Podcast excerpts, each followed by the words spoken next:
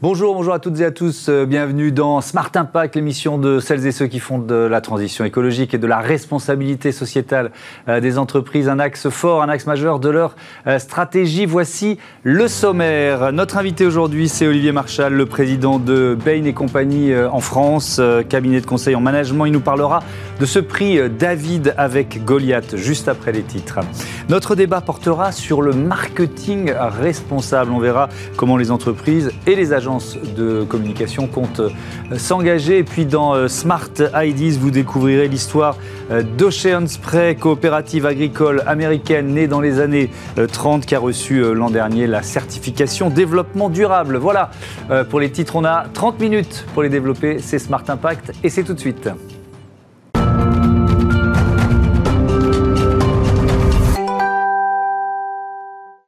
Bonjour Olivier Marchal, bienvenue. Bonjour, merci de m'accueillir. Vous êtes donc le président euh, de Bain et compagnie euh, en France. Bain et compagnie, euh, c'est un géant mondial du, du conseil et management. En management, vous pouvez, vous pouvez nous le présenter en quelques, en quelques mots?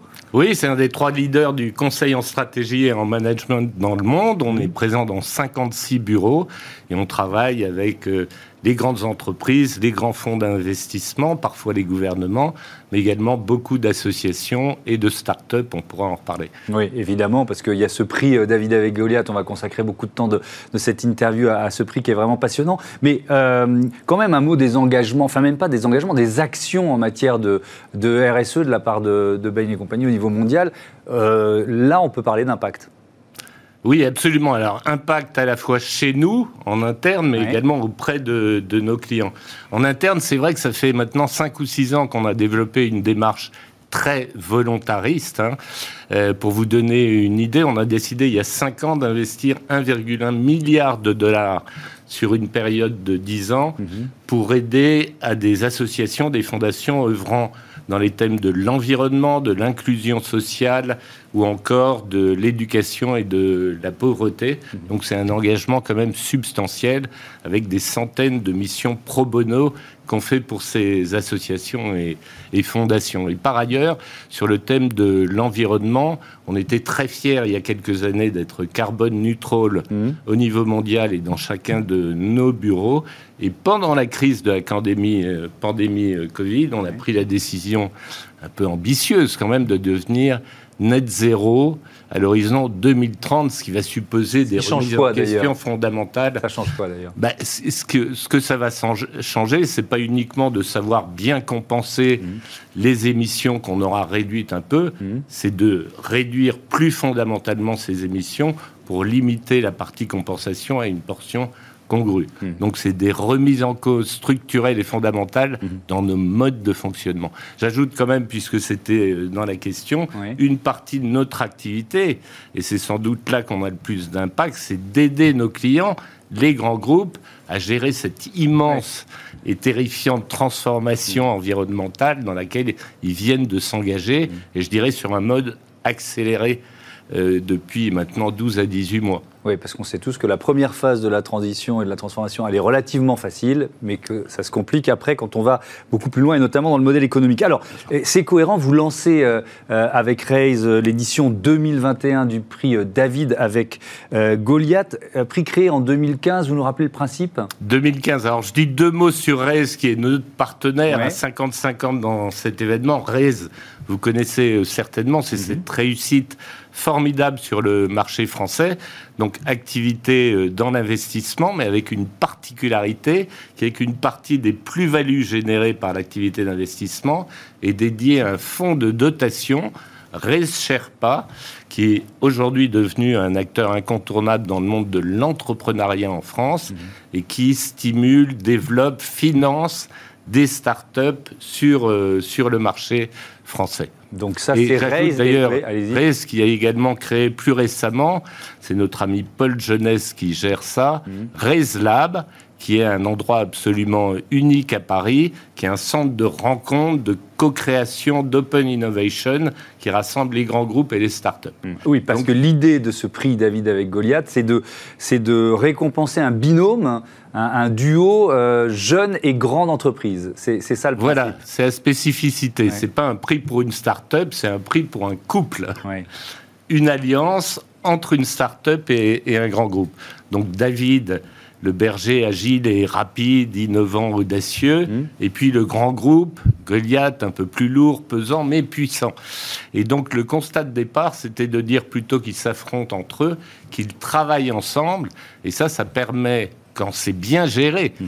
de créer une valeur mutuelle de permettre à la start-up de se développer plus rapidement, de passer ce qu'on appelle le tunnel de la mort, qui fait que la moitié d'entre elles disparaissent dans les cinq premières années mhm. et qu'elles puissent ensuite monter en puissance, et d'apporter aux grands groupes en même temps des idées d'innovation, d'évolution de, leur mode de fonctionnement et de façon plus générale, une agilité accrue. Hmm. C'est quoi le thème de cette année? Chaque année, il y, a, une thématique, c'est-à-dire que ça oriente euh, le choix des, euh, euh, des, lauréats ou des finalistes. C'est quoi le thème de l'année? Alors le thème de l'année, on, on, a souhaité, je vais vous expliquer pourquoi, mettre hmm. beaucoup plus d'emphase sur la dimension impact durable dans ces alliances. Euh, pourquoi? Parce que moi, comme beaucoup de gens, l'année dernière, au début de la crise Covid, on s'est dit, il y a une chose qui va se passer, c'est que les priorités RSE des entreprises, qu'elles soient grandes TI ou plus, plus petites, elles vont être mises un peu sous le tapis pendant cette crise parce qu'on a d'autres dossiers à gérer. Et ce qu'on a observé, en réalité, c'est exactement l'inverse. C'est vraiment l'inverse. C'est-à-dire qu'il y a une prise Tous mes invités ici disent, le, disent c'est l'inverse et une accélération à la, fois dans les grands groupes et, les autres entreprises, non seulement de la prise de conscience, mm. mais de l'action et des initiatives dans cette direction. Et donc c'est la raison pour laquelle on s'est dit, alors que ces, ces, dimensions de développement durable étaient implicites déjà dans notre initiative, de les rendre plus explicites. Et aujourd'hui, le prix David avec Goliath et l'étude David avec Goliath, parce que on fait chaque année une étude très développée mm. sur l'évolution des relations entre start-up et grands groupes, va intégrer trois dimensions. Et une dimension de, de support à la transition environnementale, une dimension liée à l'inclusion sociale, et puis une dimension plus classique qu'on avait auparavant, qui mm. est la dimension de contribution à l'accélération digital et à l'apport de nouveaux modèles de fonctionnement dans les entreprises. Que gagnent les, lauréats? À quel point ça peut être un accélérateur de, développement, de, croissance, ce prix Tous y gagnent. Tous y gagnent et c'est pour ça que j'encourage les gens qui nous encouragent. Même ceux qui ne, qui ne sont pas les, vainqueurs finaux. À être candidats et je vous dirai tout à l'heure comment on devient euh, candidat si vous me, me posez la question. Écoutez, quand je dis tous y gagnent, l'année dernière, il y a deux ans, on avait, je crois, 150 candidats. Je pense que le seul fait d'être candidat, l'exercice qui consiste à se poser les bonnes questions sur euh, euh, la valeur ajoutée de la, c'est en soi très riche d'enseignements et de bons questionnements. Ensuite, les dix finalistes, puisqu'on a un jury très prestigieux qui va établir le gagnant à partir d'une liste de dix finalistes, ils vont être mis en valeur sur le plan médiatique de façon euh, assez forte, à la fois dans la presse spécialisée, mais dans des grands organes comme le Figaro, euh, par exemple. J'espère dans des émissions bien, comme la vôtre. On, les recevra évidemment avec, euh, avec grand plaisir. Et par ailleurs, ils ont, et ces là ont, également bénéficié les deux dernières années d'un moment d'échange avec Cédric O, qui souhaitait, mm. voilà partager avec eux et les questionner sur mm. comment faire pour que ces, sociétés et, ces alliances se développent plus vite. Et le premier, la plus belle alliance. Alors elle, elle a, elle a évidemment des, avantages qui vont lui apporter un booster en termes de développement. Elle bénéficie de la part de Reis Sherpa d'abord d'un prêt d'honneur de 100 000 euros sans garantie mm. et d'un accompagnement en termes de mentoring de 24 mois. Bain propose un accompagnement stratégique de six mois avec une équipe de consultants, un associé. Mhm. Et Jean Moreau, qui a été un gagnant dans le passé, me remercie encore de cet euh, apport de six mois qui lui a facilité mhm. euh, l'évolution de son modèle et ses levées de fonds. Et je finis, il y a également un partenaire qui s'appelle Média Transport et qui offre une campagne de publicité nationale aux gagnants. Mhm. Donc c'est beaucoup de visibilité et un gros booster. Qui, peut postuler? Il nous reste un peu plus d'une minute, il faut aller vite. Euh, euh, ce, binôme-là, il, il, y a des caractéristiques. Euh, on ne peut pas faire n'importe qui, n'importe comment. Donc, quels quel critères il faut pour postuler à ce prix David C'est assez simple. la barre n'est pas très haute. Donc il faut du côté de la start-up d'abord qu'elle ait un petit peu de recul, 18 mois d'existence, mhm. il faut qu'elle ait atteint un minimum de seuil critique, on demande soit 250 000 euros en 2020, soit l'espoir d'atteindre 500 000 en 2021. Mhm. Et du côté du grand groupe ou des ETI, hein, parce qu'on intègre également les, les ETI, formidables réservoirs d'alliance, on demande des, donc des partenaires qui aient 1000 salariés et 250 millions de chiffre d'affaires minimum.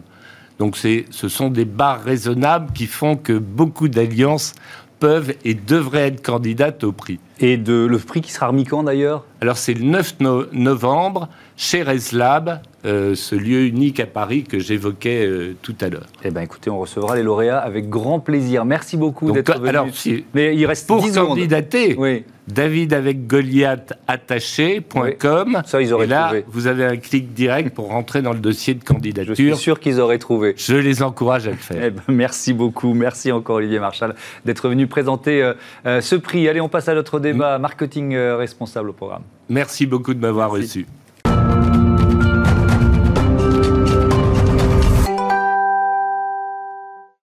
C'est une enquête menée par euh, l'ADTEM avec le Cercle Marketing Client, le magazine Stratégie, et elle porte sur le marketing responsable, allitération en M. Il y en avait beaucoup. On en débat avec Florent Argentier. Bonjour. Bonjour, enchanté. Bienvenue. Euh, vous êtes consultant au sein du cabinet ADIX, coordinateur du collectif Responsable. Bonjour Thomas Parouti. Bonjour, un habitué de Smart Impact. Heureux de vous retrouver, euh, président fondateur de l'agence Mieux. Et vous êtes également engagé au sein de ce, collectif. C'est quoi Responsable Inné? Il y a, il y a 10 mois, euh, Florent Argentier. Oui. C'est quoi l'idée? Alors, c'est quoi l'idée? C'est au départ deux associations, le Cercle Marketing Client et l'ADTEM, qui ont décidé. Alors, moi, je suis président du Cercle Marketing Client, et ces deux associations ont décidé de fusionner.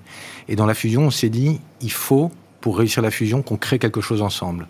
Et on a choisi d'aller sur le thème du marketing responsable parce qu'on est persuadé que c'est un, enjeu des, des, 15 prochaines années ou des 20 prochaines années. Et on s'est dit, il faut qu'on crée quelque chose ensemble pour euh, donner un élan à notre, à notre rapprochement. Mais alors, qui compose ce collectif, Thomas Parouti? Ah, c'est le professionnel de l'ITEM qui peut répondre. Moi, ah, vous voulez pas répondre? Non, moi, je suis pas. Je, non, mais je ne fais pas partie de l'ITEM. Je suis. Euh, non, non, mais le, collectif responsable. Eh ben, j'en fais pas partie. Ah, bah, je croyais que vous étiez. Je croyais que vous étiez. Euh, ai pas loin. Non, je suis un supporter parce que je ah, trouve que c'est bien qu'une association de professionnels de marketing qui sort en plus des super résultats. Parce que ça vous correspond tellement. Ben ouais, tout à fait. Mais je peux pas être partout. Bon, ok. Euh, Donc qui compose ce collectif? En tout cas, Thomas, on est très proche. Ce collectif, en fait, on l'a fait naître au départ. On ne savait pas trop où on allait aller. Donc on l'a fait naître avec une dizaine de personnes, donc des, membres de l'ADTM, des membres du cercle marketing client, euh, des gens qui sont des gens du marketing, euh, des gens dans, le conseil, des gens qui sont en fonction dans des postes de responsabilité marketing dans des, dans des, dans des entreprises. On a des gens aussi euh, beaucoup dans, qui sont des enseignants-chercheurs, hein, des universités euh, de Nanterre, de Dauphine, entre autres, et des gens de la communication. Donc quelques personnes qui se sont dit on va, on va faire quelque chose ensemble. Mhm. Et c'est quelque chose, on ne savait pas ce que ça allait être. Et on a bah, petit à petit monté un projet, deux projets, trois projets. L'enquête est un de ces projets que, que nous avons mené. On, on, va évidemment rentrer dans le détail de cette enquête. Peut-être, si vous deviez définir, Thomas Parouti, le marketing responsable, pour vous, ça veut dire quoi? Alors le marketing responsable, pour moi, euh, c'est deux mots assez proches en fait. Parce que le sujet du marketing, c'est vraiment j'écoute le client pour lui proposer des offres segmentées. Mhm. Et la responsabilité, c'est un peu pareil. C'est on écoute les parties prenantes, et pas que les clients et les consommateurs. Euh, mais c'est forcément deux sujets assez proches. Donc c'est très intéressant de les lier. Après, forcément, le marketing responsable, c'est euh, construire des offres qui ont un bénéfice environnemental, un bénéfice social ou des offres qui vont être co-construites avec les consommateurs. Hmm. la marque la plus connue et le gros succès des cinq dernières années, c'est Qu'il Patron, marque fabriquée, enfin construite, un cahier des charges défini par des consommateurs. Et après, ça peut être le site français sur du Made in France ou du bio, du local sur l'alimentaire. Hmm. Et après, sur un bénéfice environnemental, ça peut être Veja, ça peut être... Euh, dans tous les secteurs. C'est une question de, volonté euh, d'homme, évidemment, mais est-ce qu'il y a des outils spécifiques? Est-ce qu'il faut des outils spécifiques? Je pense que les, outils de la RSE sont extrêmement intéressants pour les marketeurs. Hmm. Parce que c'est l'écoute des parties prenantes. On fait des, études et des cartes de matérialité où donc on va essayer de savoir ce que pensent les consos, les clients, les ONG, les pouvoirs publics, etc. Donc c'est euh, un peu les mêmes outils. Euh, après, il faut euh, inventer des solutions et évidemment des solutions qui seront décarbonées, qui ont un bénéfice environnemental, social, etc. Parce que ce qui est intéressant aussi, c'est qu'on voit que c'est plus dynamique. C'est-à-dire qu'aujourd'hui, une entreprise qui fait du marketing responsable, moi je suis persuadé qu'elle aura de meilleurs résultats. Hmm. Dans l'étude, on voit qu'il euh, y a des freins, notamment financiers, mais en fait, euh, on s'aperçoit aussi que les gens qui font du marketing responsable ont des bonnes rentabilités, ont surtout une bonne réputation et créent de la préférence de marque. Hmm. Euh, Florent Argentier, cette étude, elle a été euh, menée comment en fait? Il faut peut-être poser un peu le décor. Oui, alors elle a été menée, en fait, elle a été pensée à, la fin de l'année dernière. Elle a été, euh, elle a été menée donc en la diffusant sur les réseaux sociaux, les newsletters, les membres de, nos associations. On a un, fichier entre les membres, les anciens membres et les prochains membres de, près de 25 000 personnes. Et on a eu, donc c'est nous qui l'avons monté avec des gens. On a des gens des études dans, dans le groupe, donc c'était assez assez facile. On l'a testé et ensuite on l'a lancé au mois de, au mois de février et on a eu à peu près euh, près de 300, 300 euh, réponses. Donc des gens, on a interrogé des gens du secteur du marketing, donc des gens qui, qui officient euh, dans, dans des entreprises avec des responsabilités de marketing. Qu'est-ce qu'il en ressort pour vous le plus peut-être le, fait le plus saillant? Alors le fait le plus saillant, mais finalement il est assez, assez, assez logique. Il y, a, un énorme, il y a, il y a une énorme part de personnes qui se sentent concernées, voire très concernées. Alors, vous me direz, si on, entreprend de répondre à une, une, enquête sur le marketing responsable, c'est quelque part on est concerné. Hmm. Ça dit, moi, une chose qui m'a intéressé, c'est que la, pourquoi les gens sont concernés, il y, a, une vraie motivation qui vient, qui vient du cœur. C'est pas une motivation qui vient, euh, qui vient de la tête, parce que c'est pas parce que euh, il y a des réglementations qui vont venir, c'est pas parce que il y a une pression de, des consommateurs, c'est parce que les gens y croient fortement et ont envie de s'engager. Donc il y a un vrai élan qui est, qui est donné, mhm. et ça, ça m'a un peu surpris, parce que moi, je, vais faire un parallèle un petit peu. Je vais revenir quelques années en arrière, lorsqu'il y avait la, la loi sur la, le, RGPD, règlement général sur la protection des données, où en fait, il y a beaucoup d'entreprises qui se sont dit mince, je vais devoir le faire. Alors que, et moi à l'époque j'avais beaucoup milité euh, auprès des entreprises qui étaient mes clientes en disant non, allez-y parce qu'il y a des, vraies raisons d'embarquer déjà votre, euh, vos, vos, collaborateurs sur ce, sur, ce sujet-là parce qu'ils sont aussi des consommateurs. Donc leur donner, c'est important. Quand ils sortent, ils, ont leur donné aussi. Euh, mm. Et, et, c'est quelque chose qui peut vous donner un élan pour construire des choses dans, dans, l'entreprise. et, c'est un peu la même démarche en matière de, marketing responsable. alors il y, y, a pas mal de, résultats. Moi j'ai retenu ce ce chiffre euh, euh, à la question est-ce que votre entreprise est tout à fait plutôt engagée ou pas du tout, etc.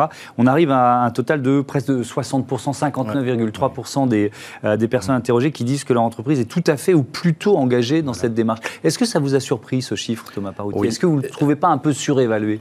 Alors ça me paraît assez important et en même temps ça va très vite en ce moment-là. Depuis six mois, un an, il y a une accélération assez terrible prise de conscience individuelle du directeur marketing, mais c'est pas du directeur marketing, c'est de, de Patrick, Sophie, Blandine, qui ont des postes de marketing, qui se mm. disent, moi avec cette crise, je vois bien qu'il y a un sujet sur la mondialisation, sur l'environnement, etc. Donc j'ai envie de m'engager. Donc depuis un an, il y a une accélération assez mm. folle. Moi, je le vois euh, au sein de l'agence Mieux avec euh, plein de nouveaux clients sur des secteurs d'activité très différents. Donc, euh, après, 60%, si on refait l'étude dans six mois, ça sera peut-être 70% ça va très très vite. Ce que disait Florent aussi est intéressant, c'est que, et c'est le lien que je fais avec ce que je disais avant, c'est pour des convictions personnelles. Hmm. C'est-à-dire que les gens ont envie de s'engager personnellement et dans le cadre de leur entreprise, ils vont faire du marketing responsable.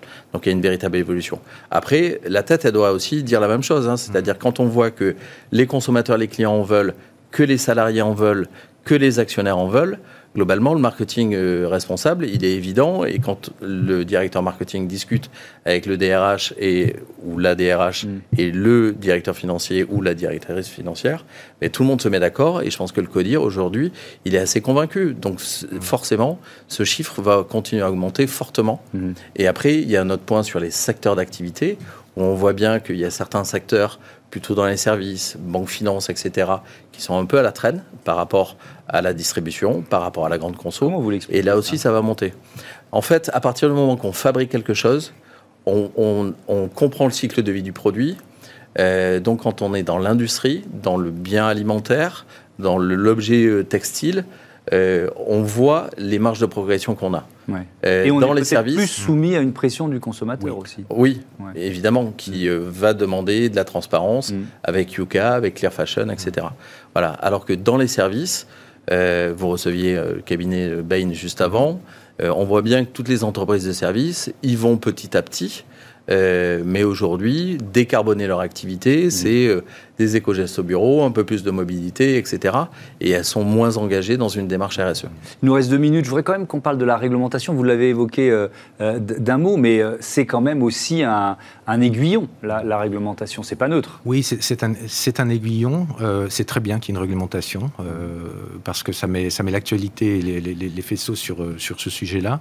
Mais moi, je suis persuadé que le, le, vrai sujet, c'est d'y croire. Et c'est en interne, tu, le disais euh, tout à l'heure, c'est les personnes du, du, marketing, mais les personnes aussi de la finance, les personnes des achats, mm. qui doivent à un moment donné se dire comment peut-on faire pour, euh, pour travailler différemment? Comment peut-on, et je reviens, le rôle du marketing, c'est de créer un marché. C'est de créer un marché, c'est la rencontre entre des produits et des consommateurs. Si le marketing se met à, montrer euh, dans l'entreprise, au, PDG, aux autres services, aux autres directions, qu'on peut vendre des produits différents, c'est-à-dire qui, rien qu'en segmentant différemment son marché, on va arriver à créer des produits qui sont euh, euh, peut-être euh, qui embarquent des choses mm. différentes et des termes de, en termes de durabilité, de responsabilité sociétale, environnementale. oui, effectivement, il y, a ce, il y a ce mouvement de, de, fond quand même. La, la, réglementation, vous pensez Elle va pas assez vite. Elle va pas assez vite. Non, et, de toute façon, les entreprises leaders vont beaucoup plus vite que la réglementation. Et évidemment que Bouygues n'a pas attendu la réglementation sur la RT 2012 et mm. toutes les normes environnementales, etc. Veja n'a pas attendu une loi sur les baskets euh, équitables. Donc euh, non, non, il faut, enfin la réglementation, elle est là pour accompagner, pour valider, mettre deux trois croix. Mais euh, c'est évidemment la direction marketing et l'ensemble de l'entreprise qui doivent participer à plus d'éco-socio-innovation. Un dernier mot en conclusion. L'un de nos, nos, credos lorsqu'on a lancé le, collectif, c'est de se dire que on s'est dit n'attendons pas les politiques, c'est dans les entreprises que ça va se passer. Donc c'est, je pense que c'est vraiment ça qu'il faut qu'il faut mettre en œuvre. Et vous savez quoi, c'est ce qu'on démontre tous les jours dans cette émission. Merci à tous les deux. Euh, à bientôt évidemment sur euh, sur Bismart. Euh, on passe à Smart Ideas. Ça vous dit on va boire un petit jus de cranberries. Ah, excellent. Smart Ideas avec BNP Paribas. Découvrez des entreprises à impact positif.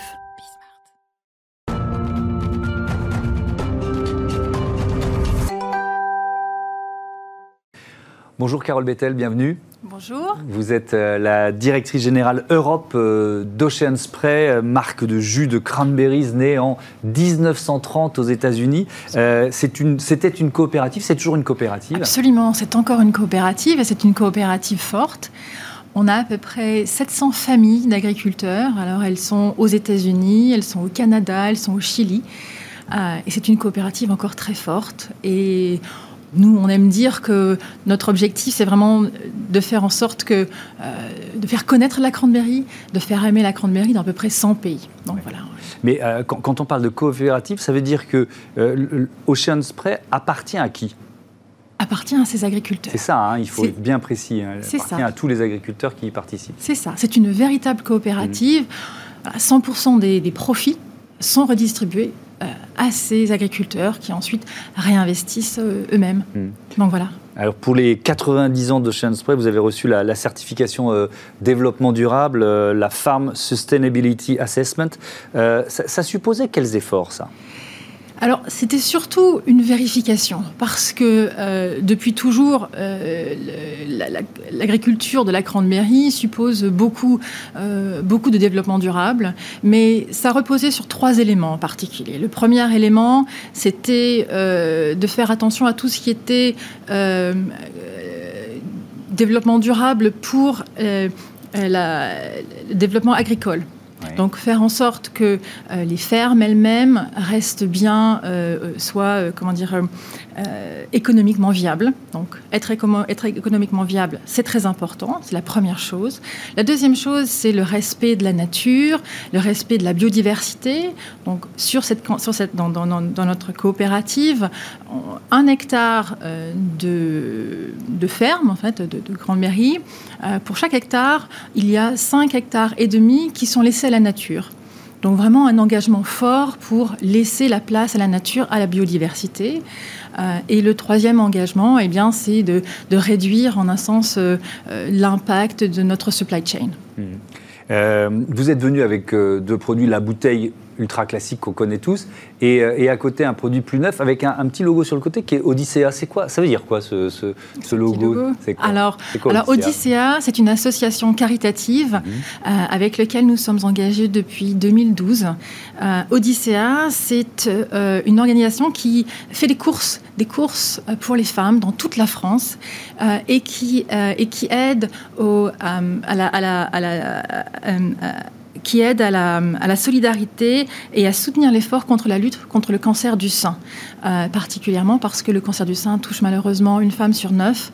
Euh, donc voilà, donc on est associé avec, euh, cette association et particulièrement cette année, on lance ce nouveau produit, donc la, Pink Cranberry pétillante. et pour chaque bouteille achetée, eh bien, 5, 10, centimes, 10 centimes sont reversés à cette association pour soutenir leurs efforts. D'accord, donc c'est un engagement de longue durée, vous l'avez dit, ça, cet engagement euh, euh, va presque fêter, va fêter son, euh, ses dix premières années l'an prochain. Je voudrais revenir sur le, l'impact d'une entreprise, d'une coopérative comme, comme la vôtre, par exemple en termes de, de consommation d'eau. Voilà, un exemple très précis. Quels efforts ont été faits par, par Ocean Spray? Alors l'eau est fondamentale pour Ocean Spray et ça commence vraiment au niveau des fermes. Hein, de, l'exploitation agricole. Euh, et donc l'eau est importante parce que bah, la cranberry, cette petite baie, euh, elle vit euh, sur des tourbières, donc des terres très humides, donc on a besoin d'eau. On utilise l'eau aussi en hiver pour geler les cranberries, ça les protège. on utilise l'eau aussi pour la récolte parce que la cranberry est un fruit qui flotte, donc ça nous permet effectivement de, faire cette récolte. Donc l'eau est précieuse et on le sait, on l'utilise beaucoup on, utilise des techniques euh, d'agriculture durable euh, pour conserver cette eau. Et en particulier, on a des systèmes fermés, c'est-à-dire que chaque exploitation va être en système fermé de réutiliser sa propre eau pour limiter vraiment l'utilisation autre.